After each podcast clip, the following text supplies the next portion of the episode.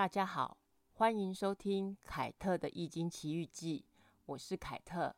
本来这一集是要播出另外一个易经的故事，可是最近发生了一件很特别的事情，我就决定先来说一说我学易经之后所遇见的奇人异事，比如说遇见一些所谓的能力者、灵通者，或是有神通的人。我刚学易经的时候，遇见一个年轻人，他从小就被阿妈带在庙里面玩。他可以感觉到一些事情，有时候也常常做梦，也很容易被托梦。他常常去大庙或公庙里拜拜。那时候我刚开始在帮一个人的忙。年轻人说他认识一位师姐，这位师姐开了一个公庙，师姐很厉害，是在帮观世音菩萨办事的，所以这位年轻人称呼她为观音师姐。年轻人带我去找观音师姐，师姐说菩萨要他转达，来找我帮忙的人是观世音菩萨带他来找我的，因为我有学易经。后来我们曾经一起帮忙这位观世音菩萨带来找我帮忙的人，但是常常令我感到疑惑的是，当我们很努力想去做一件事情的时候，他会告诉我们这样做没有用。他不想帮。当我们做了一些事情，产生一些比较正面结果的时候，他又会数落我们说这样做是没有用的。当我们决定要放弃的时候，他又会告诉我们还有机会啊，为什么要放弃？对我来说，他是有点强迫我去帮忙这位有身份、地位和名气的人。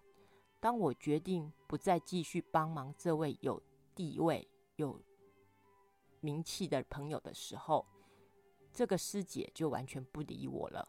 她自己跑去找那个人的脸书暗赞留言。或许公庙也需要一些有名气的人来加强他的知名度吧。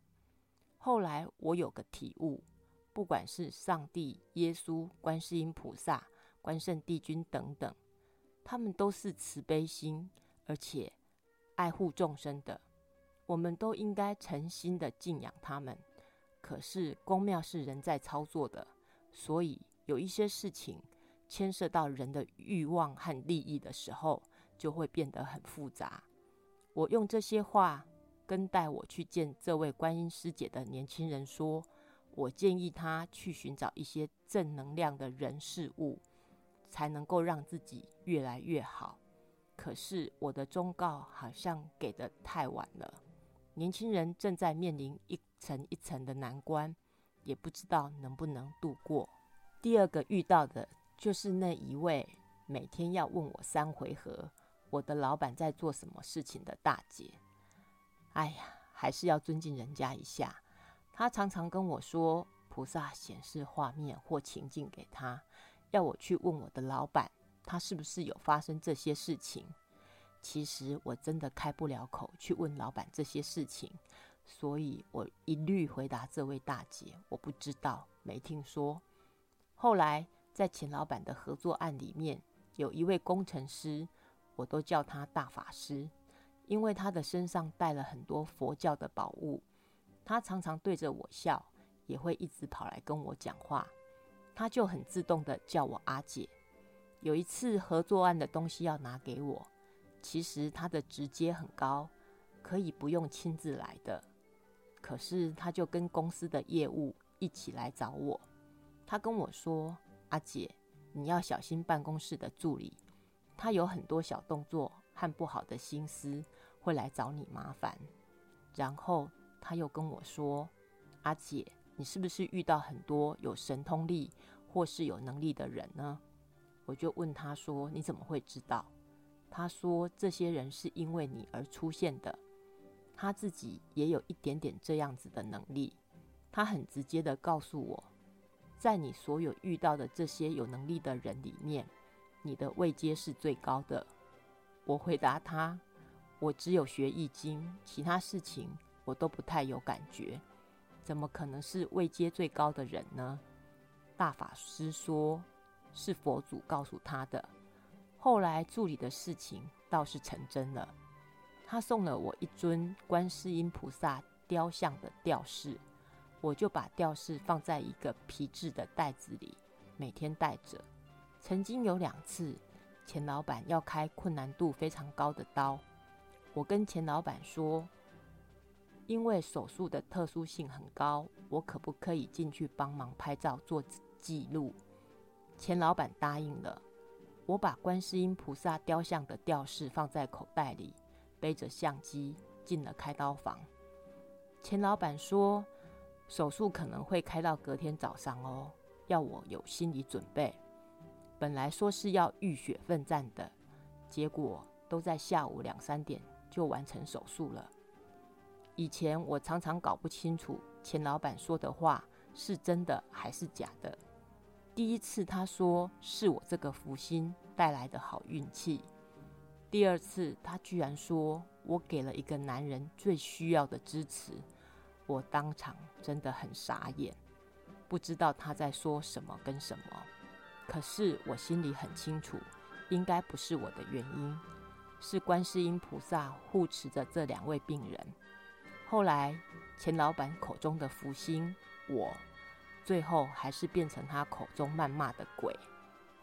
有时候人的缘分很奇妙。有一次我路过一家小店铺，因为东西真的太好吃了，买过一次两次之后，就跟老板娘认识。还成为朋友。某一天，我订了东西，老板外送两次到我家，我都还在忙。等我忙完之后，差不多晚上八点钟了，我走进老板娘的店，她拿水给我喝。稍作休息之后，老板娘就跟我说：“你朋友的灵跟着你一起进来了，有些话你朋友的灵要我转达给你。”从老板娘的口中说出了许多老板娘不知道，但是几乎跟事实相符合的话。后来老板娘追问了一句：“你朋友的爸妈身体还好吗？”我回答老板娘说：“应该还不错吧，都有在照顾啊。”老板娘说：“朋友的灵告诉他，朋友的爸妈好像会有事情。”老板娘建议我跟朋友约时间。好好把朋友的灵所转达的话告诉朋友。于是我立刻打电话给朋友，问他隔天有没有空，我想预约时间跟他谈事情。他回答我：“我爸爸明天要开刀。”当场我全身的鸡皮疙瘩全部起来了。老板娘是最喜欢笑我是麻瓜的人，因为我真的是麻瓜。很多事情没有什么特别的感觉，但是有一件事情说起来，可能有人会觉得像妈的多元宇宙一样的不可思议。前年有人以类似像下降头的方法对付我，我的脖子好像被人掐住了，连呼吸都觉得很不顺畅。老板娘知道之后，他们夫妻两个人一早就开车来载我。去处理这件事情，所以他们夫妻俩也是我最感谢的人。这份恩情我一直记在心里。我在美国流浪的时候，唯一认识的台湾朋友，我回台湾之后，我们失联了好久，后来联络上了。一起吃饭的时候，他带着他的高中同学来，认识之后，我们也都彼此互称同学。结果。同学竟然是可以看到前世今生的人。我爸爸过世百日之后，他们两个约我吃饭。这位有神通的同学跟我说，我爸爸带着一只土黄色的狗一起来。土黄色的狗是家里曾经养过的柴犬。我爸爸请他转达一些话给我。他说，我帮爸爸念的地藏经，他都有收到。平常回向给他的佛经，他也都有收到了。他现在过得很好，去到一个很好的地方，要我放心，不要太挂念他。同学的态度是温和而且慢条斯理的告诉我，应该怎么做会比较好。所以我很感谢他，让我知道我爸爸过得很好。最近我遇到认识多年的学妹，因为我们是在高雄读书的时候认识的，在台北很难遇到同一个学校的学姐妹，所以我很珍惜这个学妹。会突然加开这一集，是因为前一阵子这个学妹跟我说了一些话，我才知道她也是一个能力者。她只知道我学易经，也会帮人家占卦。她一直问我说。你占卦有护法神保护你吗？我说以前我曾经不不会问过观世音菩萨，我可不可以用易经占卦来帮助人家？菩萨回应了我三个圣杯，这在传统的道教里面是表示我可以这样做的意思。因为过去的事情，我不再碰公庙。两个虔诚向佛的朋友带着我念观世音菩萨普门品。他们让我很自在的念佛经，也不会强迫我去参加法会，或是一定要做什么事情。他们让我自己去体悟观世音菩萨普门品里的道理。我每次念普门品的时候，心情是喜悦的。可是我的学妹听完之后，竟然说我在行邪道，我的路走偏了。她讲得非常生气，还说我的我执很深。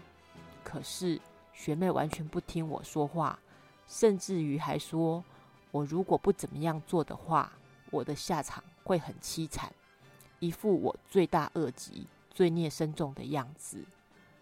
可是我问他的问题，他完全无法回答我，就一直要我感谢他的阿布，去找他的师兄，还呛我说我一定会跟他的师兄吵架。